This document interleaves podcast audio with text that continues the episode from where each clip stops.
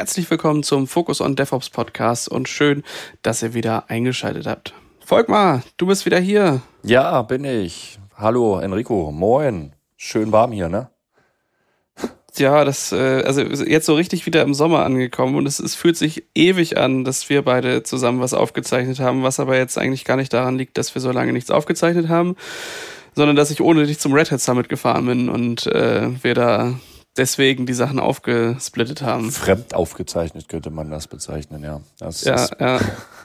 auch, auch wieder ganz andere Situationen vor Ort, also nee, nicht mehr, nicht mehr vor Ort, nicht mehr in der Runde, sondern remote und alles, alles ungewohnt, alles ungewohnt. Ja, aber super spannende Folgen. Ich habe mir die auch reingezogen, war, war, war sehr interessant, was ihr dort berichtet habt. Ja, das ist ja, also steht ja auch jetzt wieder an, beziehungsweise äh, eigentlich wären wir, glaube ich, beide gerne noch auf der SuseCon gewesen, haben das aber organisatorisch alles nicht hingekriegt, das zu, äh, zu bewerkstelligen. Dankenswerterweise hat der Christian vom Focus on Linux Podcast, äh, den ihr auch in der Roadshow, Roadshow? Doch, so haben wir das genannt, ne? Roadtrip. Roadtrip war das, ein Roadtrip, den wir gemacht haben. Genau, aus der Episode. Äh, der hat sich nämlich dann das mobile Set ausgeliehen und ist damit, ähm, war das letzte, vorletzte Woche so in dem Dreh, ähm, auf der SuseCon gewesen. Heißt, äh, wenn ihr da interessante Themen sucht und eine Zusammenfassung, dann findet ihr das definitiv auch im Focus on Linux Podcast. Ja, erzähl doch mal, Volkmar, was haben wir uns heute als Thema ausgesucht? Irgendwas mit Monitoring. Ich muss noch mal nachgucken. Ich glaube ja, ja, irgendwas Monitoring, Reporting, äh, Analysis, aber jetzt natürlich nicht im, im, im langweiligen Sinne, sondern so, so im Cloud-Scale, Kubernetes-Kontext. Ähm, ähm, genau. Und da haben wir uns ein paar Gäste zu eingeladen. Mitunter, möchtest du, du hast aufgeatmet. Hau durch. Genau. Dem Facundo Monos. Einen wunderschönen guten Morgen. Ja, Facundo Munoz hier. Grüße euch Erzähl doch mal, was machst du so? Ja, genau, erzähl mal. Gerne. Ich bin der Fachvertriebler für BVQ. Bedeutet, wenn bei uns jemand BVQ verkauft und dort Unterstützung braucht, dann bin ich der richtige Ansprechpartner. Ich mache das jetzt seit, im BVQ-Team bin ich über vier Jahre jetzt, in der SVA in Summe schon jetzt bald acht Jahre, habe mich da sukzessive hinentwickelt und bin jetzt sehr froh, um diese Position zu haben. Das heißt, alle vertrieblichen Anfragen kommen bei mir an. Dadurch, dass ich auch schon vor beim BVQ-Team so lange gearbeitet habe, übernehme ich auch weiterhin Kundensituationen, organisiere Events und bin sehr froh, um hier arbeiten zu dürfen und heute hier sein zu dürfen. Dankeschön. Sehr schön. Ja, danke dir. Genau. Und den Felix Schenkendorf haben wir jetzt auch noch hier. Sag doch mal was. Ja, genau. Hallo zusammen. Ja, Felix Schenkendorf. Ähm, seit 2010 bei der SVA ähm, davor bei einem Kunden der SVA, der auch schon interessanterweise BVQ eingesetzt hat. Ähm, also das Tool gibt es schon relativ lange am Markt. Ähm, bin dann 2010 zur SVA gewechselt, weil ich es da so schön fand und kümmere mich seitdem um das Projekt Produkt BVQ. Bin da mittlerweile in der Produktentwicklung, in der strategischen Produktentwicklung mit tätig. Also kümmere mich darum, wie geht es mit BVQ in der Zukunft weiter, welche Features, Funktionen, Plattformen wollen wir in BVQ einbauen und äh, plane das zusammen mit dem Thomas Sikora, unserem Produktmanager für das Thema BVQ. Herr Volkmann, erzähl doch mal, monitorst du deine Systeme eigentlich? Ja, selbstverständlich. Genau. Ja, doch. Also, ist, also aber natürlich nicht im, im großen Scale, beziehungsweise ja. Also wenn ich jetzt über meine eigenen Systeme nachdenke, dann habe ich natürlich so einen kleinen Prometheus Grafana Stack da laufen, der halt Dinge tut und das irgendwie. Aber ich denke, gerade im Bereich Kubernetes ist es wirklich notwendig, das zu tun, halt, dass man natürlich Metriken abgreift. Ähm, man hat halt eine Vier Vielschichtigkeit, also unterschiedliche Abstraktionsschichten vom Blech über, über die Virtualisierung bis hin zu Containern und da ist es, da ist es denke ich, auch wirklich notwendig, das zu monitoren. Wobei für mich ist es immer dann halt, dann auf einer Abstraktionsebene hat man immer das entsprechende Monitoring-Tool. Das finde ich halt dann halt auch teilweise ein bisschen, ja. Wie sieht's bei dir aus, Enrico? Nein. Ja, ich, ähm, ähm, ich, ich sag mal so, äh, ich bin sehr schlecht im Dokumentieren und wenn ich nicht dokumentieren kann, dann hilft zumindest so ein System, wo alles, was irgendwie äh, Rang und Namen hat, wenigstens erfasst wird. Und das ist dann mein zum Teil auch äh, ja, äh, der, der Ersatz der Dokumentation, auch wenn es kein Ersatz ist, aber so weiß man wenigstens, was es irgendwo gibt. Und wie gut es ähm, läuft. Ansonsten aber auch sehr gewachsen. Ne? Also das ist ja also jetzt, jetzt mal unabhängig davon, wir sind ja so auch in, in Kundensituationen, da sieht das ja manchmal äh, oder da sieht es in der Regel ganz anders aus. Wenn ich jetzt über meine Systeme rede, dann gibt's da so ein paar Webserver, die dann noch irgendwo rumfliegen von irgendwelchen Projekten. Da gibt's äh, das Homelab, was äh, auch mittlerweile wichtiger geworden ist, weil da Dienste drauf laufen, auf die sich andere verlassen und damit ist es dann gar nicht mehr so viel Labor. Ähm, aber solche Dinge halt oder weiß nicht, die, die IT-affine Familie, die dann doch alle überall nochmal ähm, in ihren Bürostandorten noch ein NAS stehen haben oder ein paar kleinere Server äh, oder eben dann auch meine, meine Kubernetes-Spielwiesen, die wollen halt irgendwie ähm, ab und zu mal etwas, die, die fühlen sich einfach besser, wenn sie, wenn sie überwacht werden. Das äh, glaube ich. Ich, ich müsste, da müsste man mal eine separate Folge, so wie du das gerade erzählt hast, eine separate Folge über dein IT-Equipment zu Hause machen. es ist weniger geworden, es ist weniger geworden. So ist es auch mit den Tools, die involviert waren. Ähm, aber ich denke mal, grundsätzlich ähm, ist Monitoring schon eine, eine, eine, wichtige Geschichte, weil, also es gibt natürlich viele verschiedene Arten. Ich denke, ein, die einfachste Art von Monitoring ist, äh, ich werde gerade nicht angerufen und angeschrien, weil irgendwas nicht funktioniert. Ähm, aber ich glaube, es gibt äh, Dinge, die da ja auch noch äh, an anderen Stellen reingreifen können. Felix, wie ist denn bei dir? Äh, was, was spielt Monitoring in deinem Leben für, für eine Rolle? Ähm, seit jeher schon eine relativ große, interessanterweise. Ähm, also ursprünglich komme ich aus äh, dem klassischen Storage-Umfeld in, äh, in Datacentern. Also so dieser Typ, der mit Fiber-Channel-Netzwerken zu tun hat, Storage-Systeme administrieren hat. Ähm, und da gab es zu seiner Zeit äh, ein Tool, weil wir da zu dem Zeitpunkt auch nichts hatten, wie wir die Systeme ausmessen konnten, was darauf passiert. Gibt es Probleme, Bottlenecks? Kann ich vielleicht was optimieren, schöner machen? Ähm, gab es kein passendes Tool am Markt, bis wir dann bei der SVA auf das Tool BVQ aufmerksam geworden sind. Damals, wo ich noch bei dem Kunden der SVA war. Ähm, genau. Und mhm. mit dem hatten wir dann die Möglichkeit, schön tief in unsere Infrastruktur reinzuschauen, viele Sachen zu optimieren, viele Fehler proaktiv zu verhindern. Ähm, von daher, ja, und im Privaten natürlich auch immer so schön alles ausmessen, wie du sagst. Äh, ja, Monitoring äh, macht Spaß, ist wichtig. Es sieht auch immer extrem ja, wichtig genau, aus, finde ich. Also wenn man, wenn es auch noch nichts kann, aber so ein Dashboard, wo einfach so ein paar Graphen aussieht, das sieht einfach aus, als hätte man das alles voll unter ja. Kontrolle. Das ist immer schon, äh, das macht genau, was her. Ja kam doch den einen oder anderen Kunden, der sich äh, an sein äh, im Büro einen großen Monitor an die Wand gehängt hat, wo dann diese schönen Dashboards vor sich hin ja. und jeder, der reinkommt, oh, schau an, schön. Äh, ich hatte auch manchmal, also ich habe ja viel in meinem Leben mit Automatisierung gemacht und eine Kritik, die äh, man bei Automatisierung recht schnell einfährt, ist, wenn man einen Mischbetrieb aus automatisch und manuell fährt, dass sich irgendjemand darüber beschwert, dass äh, die Automatisierung offensichtlich irgendwas kaputt gemacht hat, obwohl sie ja eigentlich nur den Stand wiederhergestellt hat, der definiert war. Und ähm, da äh, kann man natürlich auch über Monitoring oder Darstellung von Dingen äh, einfach Dinge transparent machen, die passieren und sagen, guck mal da, äh, da auf dem Monitor, da steht, äh, was die letzte Änderung war und warum. Und äh, offensichtlich hast du dich nicht dran gehalten. Mhm. Sorry. genau. Facundo, erzähl mal, wie es bei dir und Monitoring, wie bist du da in diese, äh, in diese Richtung gekommen? Ja, gerne. Ähm, zu Hause selber, muss ich gestehen, bin ich nicht sehr technisch affin. Ich habe meine Technik, die lasse ich auf der Arbeit und, und bin glücklich damit. Das heißt, privat kann ich jetzt hier mit nichts glänzen. Auf der Arbeit ist es so, ich habe 2015 in der SVA angefangen im Operational Service im 24 mal 7 Schichtbetrieb für unsere internationalen Großkunden und diese Großkunden waren auch weltweit verteilt und dort war Monitoring natürlich das A und O. Ja, wenn ich nicht weiß, wo es wem wie geht, habe ich verloren. Das ist, was der Volk mal gesagt hat, ich brauche irgendwo eine Dokumentation, ich muss wissen, wo was steht. Und so habe ich auch BVQ kennengelernt. Ähm, eine der größten Kunden, die wir da hatten, hatten BVQ im Einsatz. Und so bin ich zum Tool gekommen. Und ohne das wäre es nahezu unmöglich gewesen, da irgendwie Herr der Lage zu werden. Und wir haben auch diese tollen Graphen benutzt und wir haben auch die Analysemöglichkeiten benutzt. Also Monitoring war da das A und O. Sonst wäre da gar nichts gegangen. Ja, dann erzähl doch mal, was, was ist denn, also ihr habt jetzt oft gesagt, ihr arbeitet an BVQ, ihr arbeitet mit BVQ ähm, äh, und da drumherum. Was ist das überhaupt und wofür, wofür ist das gut? Oder was war so die Grundidee? Und äh, dann können wir irgendwie vielleicht ja den Schluss kriegen, wie, wie machen wir das jetzt eigentlich in Kubernetes-Welt? Gerne, das, das würde ich kurz übernehmen. kurze Historie zu BVQ. BVQ wurde 2007 geschaffen als, als Softwareprodukt der SVA.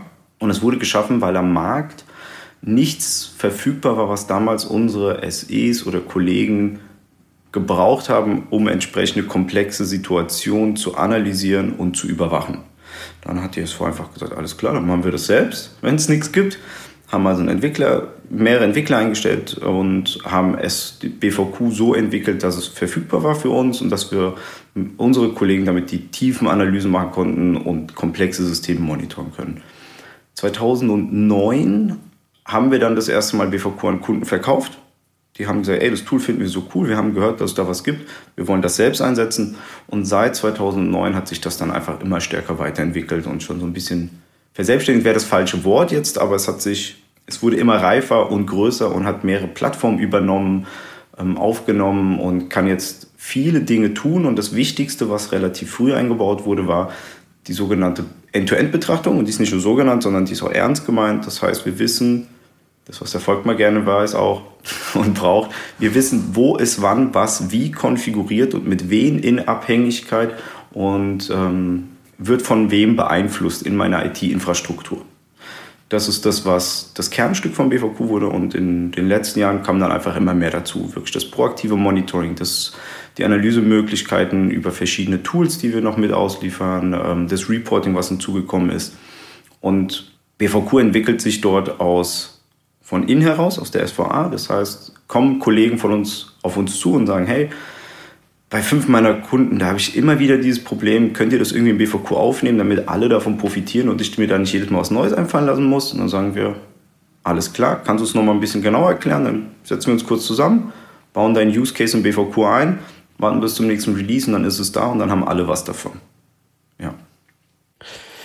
Wie läuft denn das ab, wenn ihr sagt, jetzt äh, neues System kommt damit rein? Und gerade auch dieses Thema mit den ähm, Abhängigkeiten, weil ich, ich glaube, je komplexer so ein System wird, desto besser ist es natürlich, so eine, so eine Abhängigkeit zwischen einzelnen Komponenten zu verstehen. Und jetzt haben halt, also hat man jetzt nicht immer das Glück, glaube ich, dass alle Daten ähm, an derselben Stelle im selben Format irgendwo abgelegt werden. Und ich denke, die Magie besteht dann darin, Relationen miteinander herzustellen. Wie, wie seid ihr da rangegangen? Genau, vielleicht gleich im Rahmen von Kubernetes können wir es als Beispiel mal nehmen. Das ist jetzt die neueste Plattform, die wir in BVQ mit aufgenommen haben. Seit äh, Anfang diesen Jahres äh, ist es in BVQ mit enthalten. Als neueste Plattform. Entwicklungszeit waren ungefähr anderthalb Jahre.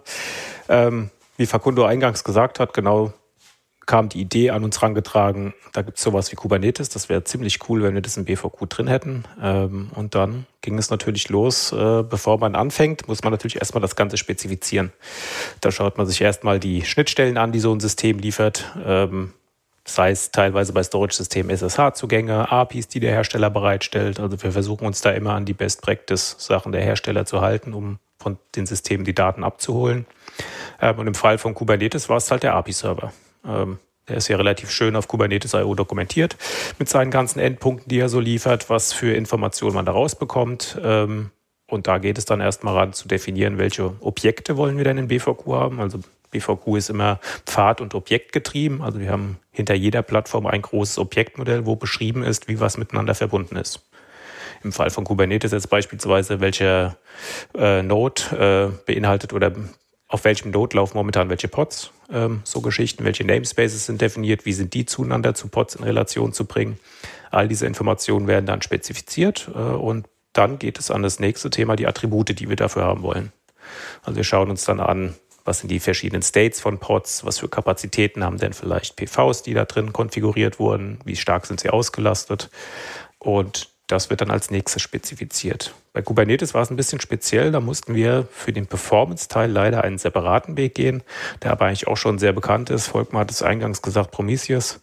Ähm, der API-Server selber sammelt momentan keine Performance-Daten in Kubernetes. Also haben wir uns da gesagt, nehmen wir das, was schon da ist, benutzen quasi ein, ein, eine kleine Prometheus-Instanz, die als Proxy fungiert, die wir quasi von außen abfragen, von der wir uns die Performance-Daten holen. Auch da wieder für alles, was dann mhm. Prometheus oder äh, Kubernetes dann an der Stelle anbindet oder anbietet und ähm, bringen das dann quasi in unsere eigene interne Datenbank in BVQ, wo wir dann die Sachen ähm, abspeichern, genau. Und der interessante Teil ist jetzt eigentlich dieses Thema End-to-End. -End. Ähm, so ein Kubernetes-Cluster steht ja in der Regel nicht für sich alleine. Wenn man jetzt in einem Data Center-Umfeld denkt, das kommt irgendwie Storage von draußen dran, von einem NetApp-System beispielsweise. Läuft vielleicht sogar die Nodes selber, die Worker-Nodes laufen in VMware virtualisiert. Ähm, also gibt es da viele Schnittpunkte nach außen. Und diesen Punkt schauen wir uns dann an der Stelle auch immer ganz genau an, ähm, weil wir ja schon seit jeher für diese Plattform, die ich jetzt genannt hatte, NetApp und VMware, äh, Daten sammeln können. Die haben wir schon in WVQ drin. Und da geht es dann an das Matching. Also wir schauen uns an, welche PVs aus Kubernetes über IDs getrieben sind dann über einen Trident-Treiber CSI-seitig von einem NetApp-System und können die dann eins zu eins matchen. Mhm. Also ich kann mir dann in BVQ direkt anzeigen lassen, dieses PV läuft in meinem NetApp-System in diesem Teilbereich, in diesem Aggregat, äh, auf diesem Volume, was auch immer. Und ähm, Selbes Beispiel für VMware. Bei Nodes erkennen wir, ah, die laufen äh, in VMware. Diese VM kennen wir schon, können die auch ID-seitig miteinander matchen und ich kann dann out of the box einfach sehen, was denn wo momentan läuft. Geht so ein bisschen in die Richtung, ich spare mir an der Stelle halt auch mehrere Tools zu benutzen. Ich habe alles an einer zentralen Stelle und es ist immer up to date. Ähm, also ich sehe, wenn sich Konfigurationsänderungen ergeben, kriegt die BVQ natürlich auch automatisch mit und ändert sie intern dann dementsprechend auch ab. Und ja, durch diesen End-to-End-Teil habe ich dann halt die Mehrwerte. Ähm, wenn jetzt CSI-seitig bei einer NetApp vielleicht mal was nicht ganz sauber funktioniert und irgendwas wird nicht sauber abgeräumt, kann ich so vielleicht ein paar Leichen identifizieren auf meinem NetApp-System, die da einfach noch vor sich hin hingammeln und einfach nur Kapazität belegen, ohne dass sie benutzt werden. Kann ich sowas mit identifizieren? Ähm, ja, das ist so der, der große Vorteil, den wir dann mit diesem Ende-zu-Ende-Gedanken an der Stelle haben.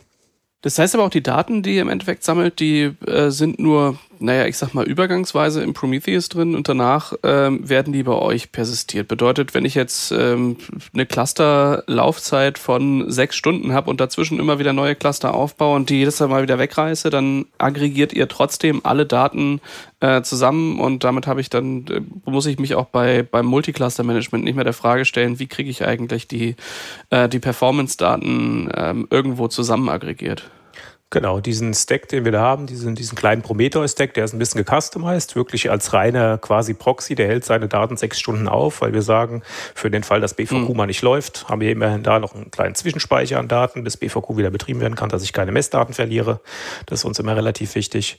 Ähm, den kann ich automatisch deployen über bekannte Mittel, äh, wenn ich ein neues Cluster aufbaue, ähm, registriere das Ganze dann in BVQ und habe dann so quasi mein Multi-Cluster-Monitoring hier automatisch mit eingebaut. Und ähm, genau dadurch, dass wir so unsere eigene Datenbank haben, wir benutzen da MongoDB intern, haben wir da quasi auch persistent die Daten über die Laufzeit hinweg. Cluster war da, drei Tage lang und danach wieder weg. Ein halbes Jahr später kann ich trotzdem noch reinschauen und mir dafür die Messdaten anzeigen lassen, wenn ich nochmal was nach, nachschauen will. Aufbewahrungszeiten kann ich konfigurieren im BVQ. Wie lange möchte ich was aufheben? Soll es irgendwann ausgealtert werden? Ähm, wir sind da relativ performant, was das Thema angeht, ist dann im Endeffekt nur eine Frage der CPU, Memory und Speicherressourcen, die man dafür aufwenden möchte, äh, wie viel man aufheben will. Genau. Hm.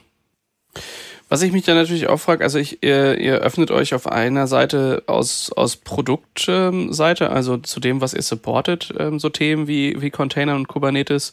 Ähm, was ich mich natürlich auch frage, ist, ähm, nutzt ihr das eigentlich auch selbst und warum, wenn ja? Faku? Also Container und Kubernetes. Ja, ähm, ob wir selber jetzt Container einsetzen, meinst du, im, im BVQ-Bereich? Ja, genau. Ja, tun wir, kann ich ganz stolz sagen. Ähm, einige unserer Testsysteme und unserer Präsentationssysteme, die wir haben, die laufen auf Kubernetes. Ja, die laufen auf einem Docker-System und wenn was Neues da ist, dann kann man das einfach und schnell deployen. Und wenn es da Probleme gibt, dann können wir das natürlich mit unserem eigenen Tool dann auch wieder finden. Also das ist jetzt nicht eine Technik, die uns vollkommen fremd ist, sondern wir setzen die selber tagtäglich ein. Genau.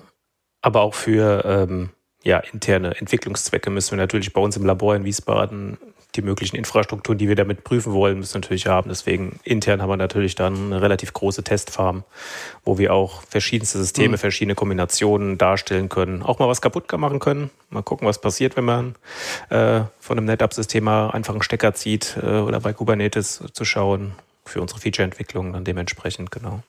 Dazu würde ich noch die Frage stellen, läuft äh, BVQ aktuell auch auf Kubernetes?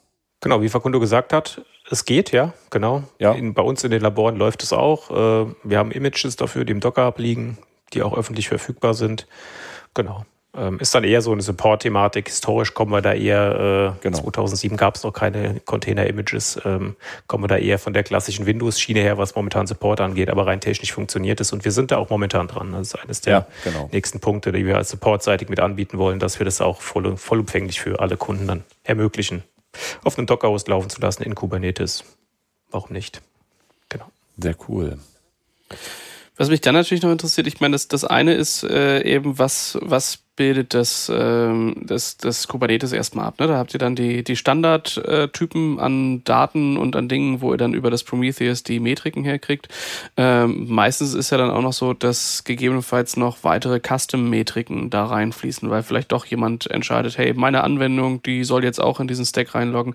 Ist das aktuell schon was, was möglich ist, dass ich auch äh, Custom-Metriken, die im Prometheus landen, dann zu euch mit reinholen kann, daraus sagen kann, hey, meine Anwendung geht es gerade gut oder nicht gut oder beschränkt sich das rein auf die Verhältnisse der, der Infrastrukturkomponenten aufeinander? Momentan stand heute erstmal auf die reinen Standardkomponenten in Kubernetes, aber wir sind da schon am Überlegen, das Thema in BVQ auch weiter aufzubohren. Wie du sagst, mit Custom-Metriken in Richtung APM auch zu gehen, ähm, um dann auch da seine Applikationen monitoren zu können wie vorhin gesagt, bei dem Thema Spezifikation, wir haben da wirklich ein Objektmodell dahinter liegen. Wenn wir jetzt neue Sachen dazu bauen wollen, müssen die natürlich dann auch in unser Objektmodell mit rein spezifiziert werden. Themen müssen klar sein, was will ich da wie machen ähm, und auch da wieder, was ist wie miteinander verbunden. Das Schöne daran ist, BVQ ist ein Tool der SVA. Wir können da relativ flexibel und wirklich auf die Wünsche von unseren SEs und von unseren Kunden auch flexibel eingehen. Also wenn wir jetzt einen Kunden haben, der sagt, ich will diesen Teilbereich machen. Wir haben es jetzt gerade in Diskussion, den äh, Compliance-Checker bei OpenShift ist so ein Thema. Da haben wir einen Kunden, der da momentan dran interessiert ist und wir überlegen jetzt, wie wir dieses Thema quasi in BVQ mit einbinden können, um dann hier diesen Teilbereich mit abdecken zu können. Genau. Ist natürlich auch, glaube ich, eine schwierige Geschichte, weil ihr habt vorhin schon gesagt, so, so mehrere Tools mit einem zu ersetzen, heißt ja trotzdem auch mehreren Personas im Endeffekt zu entsprechen oder entsprechen zu müssen, wo ich mir ganz gut vorstellen kann, dass wenn man ja, naja, eigentlich ist, sind, große Enterprises immer noch recht klassisch organisiert. Da gibt's halt ähm, abgrenzende Bereiche, die für bestimmte Themen halt zuständig sind. Ähm, und dann ist natürlich äh, total nett, oben drüber mal gucken zu können und alles miteinander in Relation bringen zu können. Aber ich glaube halt trotzdem, dass ähm, ja, der Storage-Admin äh, eine andere View auf Daten haben möchte als ähm, der Kubernetes-Admin. Und das äh, deswegen vielleicht äh, ja ganz unterschiedliche Personas da dann wiederzufinden sind, um die ihr euch dann kümmern müsst, damit die Adoption dann halt auch stattfindet. Wie löst ihr das Problem? Also das ist eine sehr schöne Frage und das ist auch unser unser tägliches Tun. Ja, das ist, wir, wir sprechen mit verschiedenen Leuten in den Unternehmen auf verschiedenen Ebenen und wenn die uns dann sagen, wir brauchen etwas, wie du schon gesagt hast, oder meine Sicht darauf ist anders, dann adaptieren wir das. Ja, natürlich sprechen wir das erstmal ab und gehen nicht einfach blindlings auf irgendeinen Wunsch, also auf jeden Wunsch des Kunden ein, sondern wir überprüfen erstmal, ist das ein Sonderwunsch oder ist das wirklich allgemein heutzutage einfach eine neue Betrachtungsweise auf mein Storage? Dann klären wir das auch erstmal intern ab. Hey, wie sieht es innerhalb der SVA aus? Wir haben unglaublich viele hochqualifizierte Spezialisten in allen Bereichen und sagen, seht ihr das auch so? Wie würdet ihr das sehen? Kann man das verallgemeinern, wenn das ein zu besonderer Use Case ist, der der Kunde da hat? Und dann versuchen wir das entsprechend abzubilden. Wir haben die Möglichkeit, zum Beispiel in Grafana Dashboards dann zu bauen, die dann entweder genau für den Kunden, für seinen einen Use Case gedacht sind, oder wir sagen, wir können das abstrahieren, wir können das verallgemeinern, dann bauen wir das in Code ein und dann kann jeder Kunde davon profitieren und jeder SE. Ja, ich komme auf meinen Kunden, auf die Situation, ich rufe das Dashboard auf und kann auf einen Blick sehen, ist das jetzt gut oder schlecht, was ich da sehe dank der Erfahrung und der Wünsche, die von außen eingebaut worden sind. Und so ist es in allen Bereichen, also auch in Kubernetes oder VMware. Wir sprechen mit unseren Experten, wir bauen bei uns auch Expertenwissen auf. Ja. Bedeutet, holen wir uns eine neue Plattform mit ins Boot, dann gucken wir, okay, wir brauchen auch dafür Manpower, intern auch. Wir können uns nicht nur auf Außen verlassen, sondern wir müssen auch intern unsere Kunden dann möglichst gut auch beraten können innerhalb vom BVQ, dass er sagt, hey, Jetzt mal ein einfaches Beispiel. Ich will gerne meine Last nach Namespace sortiert haben. Dann muss das möglich sein. Jemand muss wissen, was ein Namespace ist. Sagt er, ich will es gerne nach der Workload aber sortiert haben. Dann muss auch das jemand wissen. Und wenn der Nächste sagt, ja, bei mir, mich interessiert das alles nicht. Ich will eher, viel eher wissen, wie geht es denn meiner Node, auf dem alles passiert.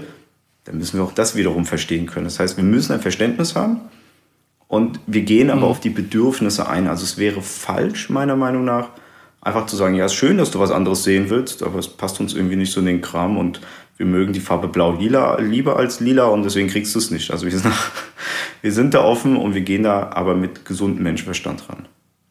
Das Schöne, was ich noch dazu anmerken kann, ist, BVQ bietet auch verschiedene Stufen von Komplexität, sage ich es mal. Verschiedene Personas, verschiedene Anforderungen, verschiedene Skill-Level auch, auf die man trifft. Ähm, und wir haben in BVQ diverse Möglichkeiten, Sachen anzuzeigen. Ich kann BVQ in dem Modus laufen, dass es quasi im Hintergrund proaktiv läuft über unsere Alerting Engine. Also BVQ misst, misst die Themen oder die Performance-Daten von dem Kubernetes-Cluster ähm, und prüft sie dann auf Schwellwerte. Und wenn ein Schwellwert gerissen wird, dann reagiert BVQ automatisch darauf und informiert mich auf irgendeine gewisse Art und Weise.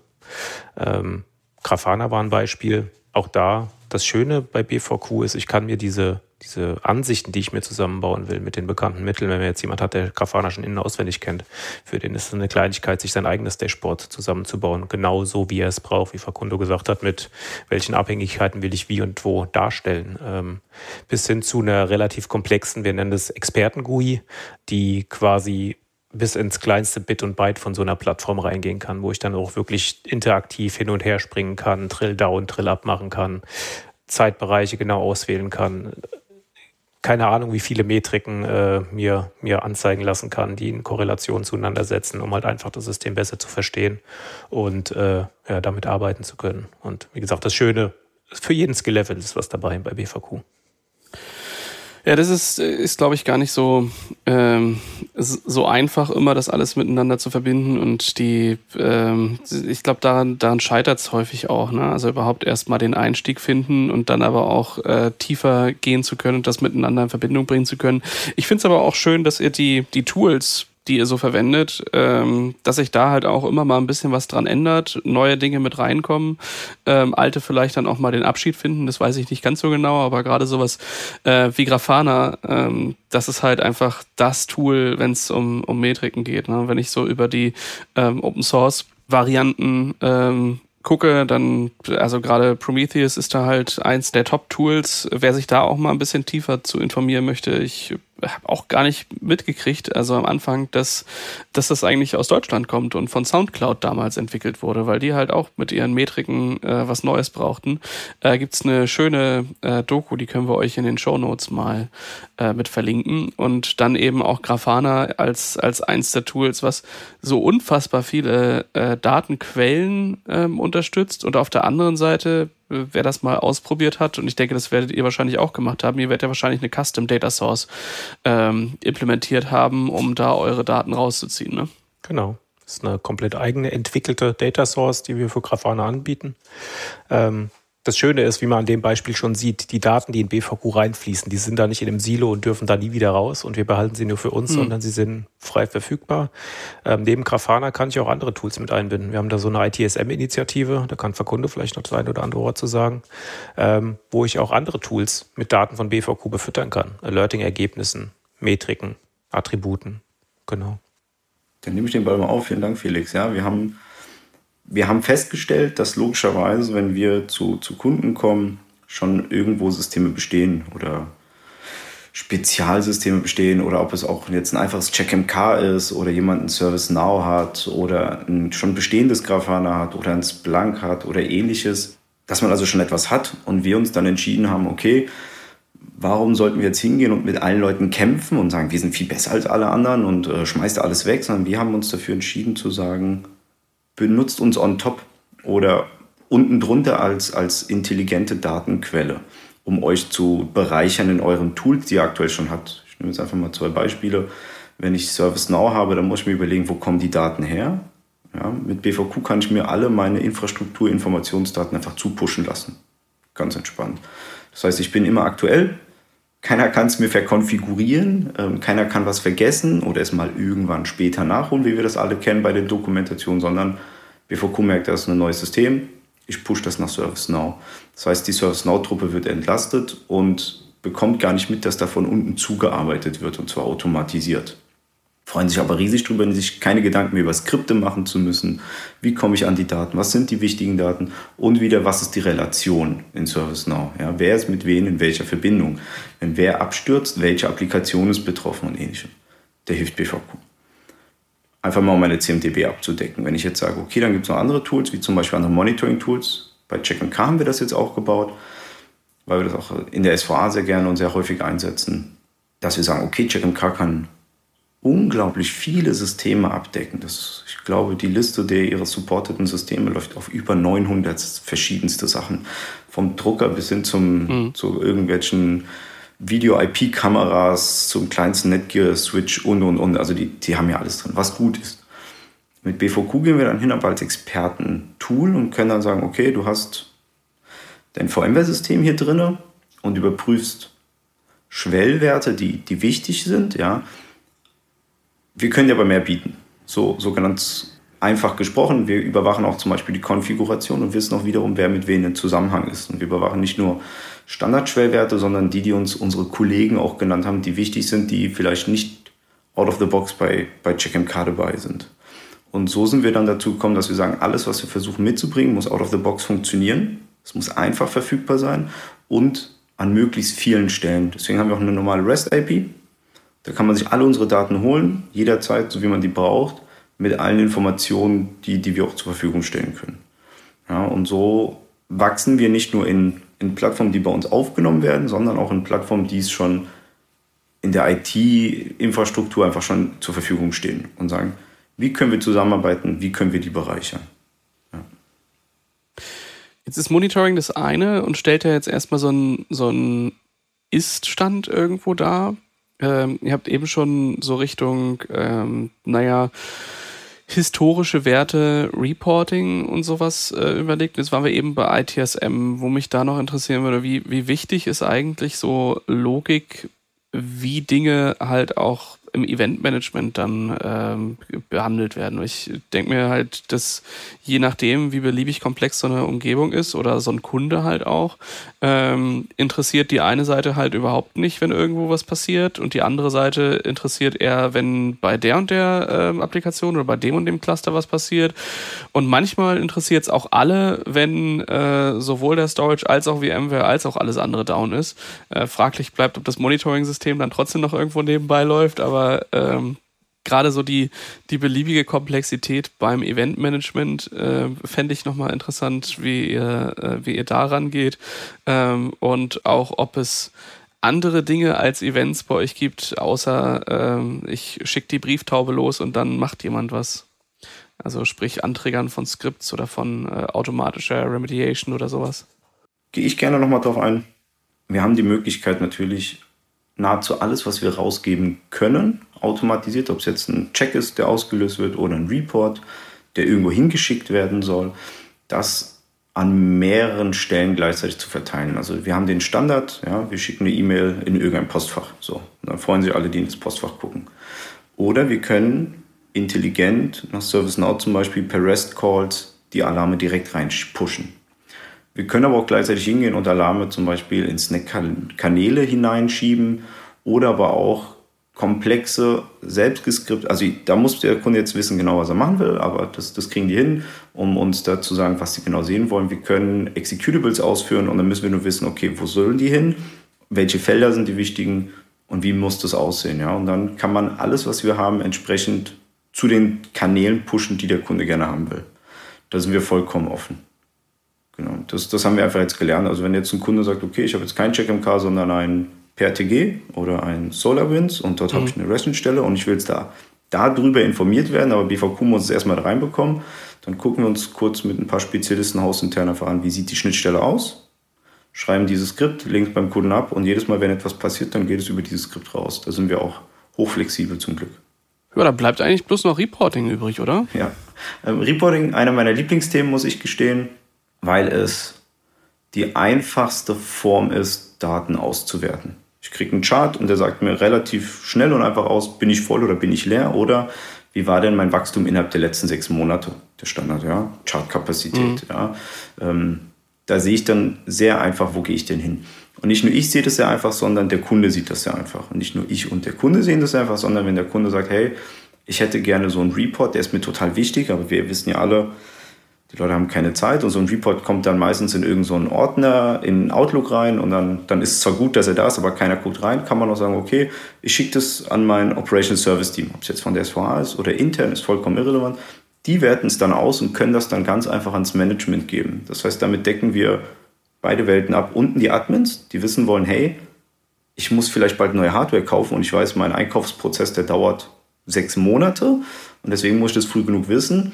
Aber mit dem gleichen Report können Sie zum Management gehen und sagen, guck mal hier, schwarz auf weiß, wir laufen voll, ich brauche da was. Und nicht, weil mir langweilig ist, weil ich das gerne will, sondern wenn wir alle weiter unser Spaß hier haben wollen und weiter arbeiten wollen und wir wachsen ja zum Glück, dann brauchen wir einfach neu. Ob es jetzt Festplatten sind oder ob es Nodes sind oder ob es CPUs sind oder RAM ist, das ist vollkommen irrelevant. BVQ kann über alles wegreporten, was wir einsammeln. Ob es die Anzahl der, der Cluster sind, wann wir die hatten und wie viele das waren, ob es in Kubernetes ist oder in VMware, ist irrelevant. Wir können über alles reporten, was wir einscannen. Und das macht es sehr attraktiv. Mhm. Wir können aber auch darüber fixe Health-Checks machen. Ja? Okay, was sind deine KPIs? Was soll eingehalten werden? Das packen wir in unseren Report das können wir uns einmal am Tag schicken, einmal die Woche, einmal im Monat, einmal im Quartal, alle drei Wochen. Das ist bei uns auch ganz leicht konfigurierbar. Und dann wird das dahin geschickt, wo man das hinhaben will, auch auf die Art und Weise, wie man es haben will. Und dann wird das hoffentlich intelligent ausgewertet, denn ganz ohne Maschinen geht so etwas dann meistens nicht, um dann wiederum Schlüsse draus zu ziehen. Und dann können wir unsere Handlungsanweisungen geben, also wir im Sinne von alle Admins, die das irgendwann mal sehen, so ein Report. Nicht nur wir als BV-Cooler, sondern auch ihr da draußen. Schön auch hier zu den, wieder dieses Thema Skill-Level verschiedene. Gerade bei Thema Reporting oder eigentlich generell für BVQ. Wir bieten einen großen Satz an vorgefertigten Sachen mit aus, die einfach den Best Practices oder das, was wir wissen von unseren Experten, was brauchen wir denn in Reports, an Alerts, welche Schwellwerte müssen geprüft werden, liefern einen Riesensatz äh, vorneweg in BVQ mit aus, die der Kunde einfach so nutzen kann, ohne sich groß Gedanken zu machen zu müssen. Wenn er aber dann in den Bereich kommt, ich will jetzt einen Report machen, als Beispiel, äh, ich habe jetzt ein Kubernetes-Cluster installiert und ich will mir einfach so, ein, so eine Config-Doku vielleicht mal geben lassen, um mir die Doku händisch zu sparen, kann ich mir auch sowas selbst konfigurieren. Ich baue mir meine Reports dann so zusammen mit Tabelleninformationen, Texten, Charts, wo ich dann hier einfach quasi am Ende meiner Installation auch als Beispiel was fertig dem Kunden übergeben kann. So sieht dein Cluster jetzt Stand heute aus, so ist es konfiguriert folgende Settings sind gesetzt in den Attributen. Also da hat man eigentlich die volle Flexibilität, aber auch den Genuss. Äh, man bekommt da schon sehr, sehr viel an die Hand gegeben, mit dem man einfach out of the box arbeiten kann. Hm. Was sind für euch eigentlich so, also ich meine, Kubernetes habe ich verstanden, ist natürlich auch etwas, was jetzt bei, äh, bei euren Kunden halt ankommt. Und das ist so das, wonach ihr agiert. Also äh, was brauchen die Menschen, die es nutzen und was kommen als neue Technologien rein? Ähm, was ist so bei euch am Horizont an neueren Technologien, die ähm, ja, die jetzt äh, angefragt werden. Weil ich denke mal halt, ihr, seid halt in einem äh, in einem Umfeld, der sehr sehr viel aus Storage, Virtualisierung, ähm, allem drumherum, Netzwerken und sowas, also viel Infrastrukturseiten halt kommt. Ähm, und ich glaube, jeder, jeder IT hat irgendwie damit zu tun, dass eben ähm, diverse Cloud-Services oder halt auch Migrationen dahingehend äh, stattfinden. Ist das was, was bei euch ähm, auch in irgendeiner Form ankommt oder äh, betrifft euch das noch gar nicht? Also momentan sind wir eher im klassischen Data Center Infrastrukturbereich äh, zu Hause. Ähm, klar haben wir diese Themen, das Thema in die Cloud zu verlagern. Das Schöne an Kubernetes, uns ist es egal, wo es läuft. Also wenn ich es irgendwo habe, an der Stelle mhm. der Cloud verliere ich momentan in BVQ halt noch diese Ende-zu-Ende-Geschichte, weil da äh, unterstützen wir es doch nicht, aber es das heißt nicht, dass wir das nie mehr als können werden, sondern wenn wir da den Need hören von unseren Kunden oder von unseren SEs, die sagen, hier, ich habe da äh, Probleme an der Stelle, mhm. dann haben wir da ein offenes Ohr für und ähm, führen auch da regelmäßig mit unseren Kunden Feedback-Gespräche. Also da ist es so bei uns, BVQ-Kunden werden in der Regel einmal im Jahr maximal alle zwei Jahre von einem SE von uns besucht, wo wir über BVQ sprechen und sagen, in welche Richtung soll es denn gehen? Und so steht auch jetzt äh, demnächst an, äh, wir werden unsere UI komplett überarbeiten, ähm, die ein bisschen aktueller machen, schöner machen, äh, dass da noch mehr Usability mit ein, Einzug hält. Ähm, wir haben jetzt eine extra Usability-Designerin, eine UX-Designerin eingestellt, die sich dem Thema an, äh, widmet, ähm, weil wenn äh, Techniker sich an der UI versuchen, kann das ja schon mal ein bisschen äh, spannend werden an der einen oder anderen Stelle. ähm, sprich, da haben wir jetzt auch professionelle Hilfe äh, mit an Bord genommen. Ähm, genau, und ansonsten sind es einfach Plattformen, wo wir hören, die brauchen wir. Da Im Storage-Umfeld gibt es da HPE in Diskussionen, Pure Storage in Diskussionen. Bei klassischen Compute-Themen, Nutanix könnte ein Thema sein, aber da ähm, priorisieren wir das Ganze wirklich immer nach äh, SVA-internem Need und auch Kundenneed von Kunden, die wir haben oder auch Neukunden, wenn wir haben, jemand will mal BVQ ausprobieren. Ähm, auch da haben wir ein offenes Ohr für und ja, unser Tool, unsere Regeln, unsere Roadmap das ist schon immer, glaube ich, eine, eine ganz, ganz komfortable Situation, wenn man äh, guten Einfluss darauf hat, was man, was man so unterstützt und was nicht. Äh, ich glaube, spannend wird's dann immer, wenn, äh, ja, wenn so Technologien End of Life gehen oder nicht mehr so richtig nur in so einem Maintenance-Modus sind. Äh, bin mal gespannt, äh, wie, wie es da so in 15 Jahren mit Kubernetes aus, äh, aussieht, wie ihr darüber am Fluchen seid, weil, keine Ahnung, das noch mitgepflegt werden muss, aber keiner es mehr so richtig nutzt. Mal gucken. Ja. genau, mal schauen. Ja. Spannend. Ja, schön. Dann ist natürlich immer die Sache, ähm, wir haben jetzt sehr, sehr viel darüber gehört, was es kann, wie es das tut, ähm, wie ihr euch der Sache halt nähert. Wie kann ich mich denn jetzt als jemand, der äh, da Interesse dran hat, äh, mal BVQ ausprobieren? Was, was kann ich da tun? Das ist eine schöne Frage. Wir haben extra für diesen Use Case haben wir unsere eigene Webseite aufgezogen, bvq-software.de und .com. Dort haben wir zur Verfügung gestellt, dass ähm, es eine Try-Version gibt. Das heißt, jeder kann einfach hingehen, sich BVQ runterladen, BVQ installieren. Dort ist dann ähm, eine Lizenz entsprechend schon mal drin. Und dann kann man das auf seine eigenen Systeme mal losjagen und gucken, was BVQ da rausfischt. Ja.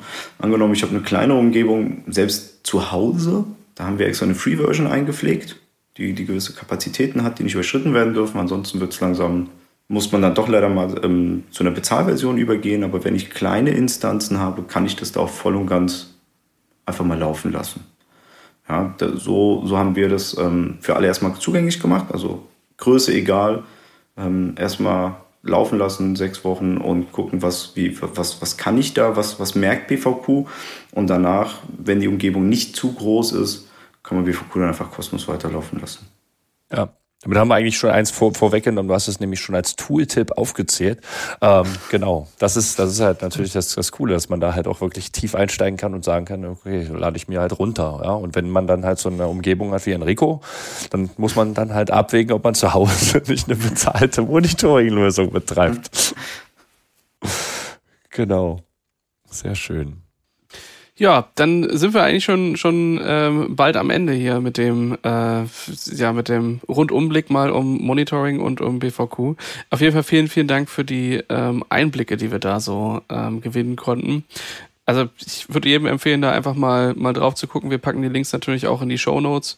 Dann interessiert mich natürlich auch von euch da draußen, wie macht ihr das eigentlich mit äh, Monitoring eurer Systeme und äh, macht ihr das toolbasiert und dann servicebasiert oder auch mit einem Single Pane of Glass nennt man das ja immer, wo man da so reinguckt und dann ist da alles irgendwie hinter. Ähm, oder sind es dann doch die unterschiedlichen Tools, die eher spezialisiert sind? Das könnt ihr gerne loswerden unter podcast.sva.de oder ihr geht einfach auf focusondevops.podigy.com und dort äh, gibt es unter jeder Episode noch eine Kommentarfunktion. Ja, Facundo Felix, schön, dass ihr äh, dabei wart und uns die ähm, Einblicke gewährt habt, wie, wie ihr euch dem Thema genähert habt. Äh, fand ich auf jeden Fall sehr interessant. Ich auch. Vielen Dank. Danke, dass wir hier sein durften. Vielen Dank, Enrico. Danke, Volkmar. Ja, sehr gerne. Hat Spaß gemacht. Einfach ausprobieren. Mache ich gleich. Ich, also ich bin vor allem bei der Frage, ist mein Homelab schon groß genug, um über die, die, kleine Instanz drüber zu gehen? Das wäre natürlich was, was ich auch gerne klären würde. Steht auf der Internetseite. Link benutzen. Da findet ihr alle Infos zur Lizenz zum Schauen. Sehr gut. Vielleicht kannst du einen kleinen Rabatt rausschlagen. Läuft. So machen wir das. Ja, und dann ähm, hat es mich gefreut, dass ihr wieder eingeschaltet habt. Und äh, folgt mal, ich glaube, das nächste Mal haben wir uns vorgenommen, uns zu äh, einer News-Folge wieder zu treffen oder haben wir was Neues als Thema? Wir haben noch ein neues Thema, aber das, das schleppen wir schon, schon, schon seit, seit einigen Wochen mit hin, darum sage ich es noch nicht. Aber die Newsfolge, die Newsfolge wird das nächste. Da bin ich mir ziemlich sicher. Also ein paar News sind ja schon über den Äther gelaufen. Da lohnt sich mal wieder was zusammenzuschneiden. Schön. Ja, dann. Sehr gut. Vielen Dank und bis zum nächsten Mal. Bis dahin. Ciao. Tschüss. Tschüss. Ciao, ciao.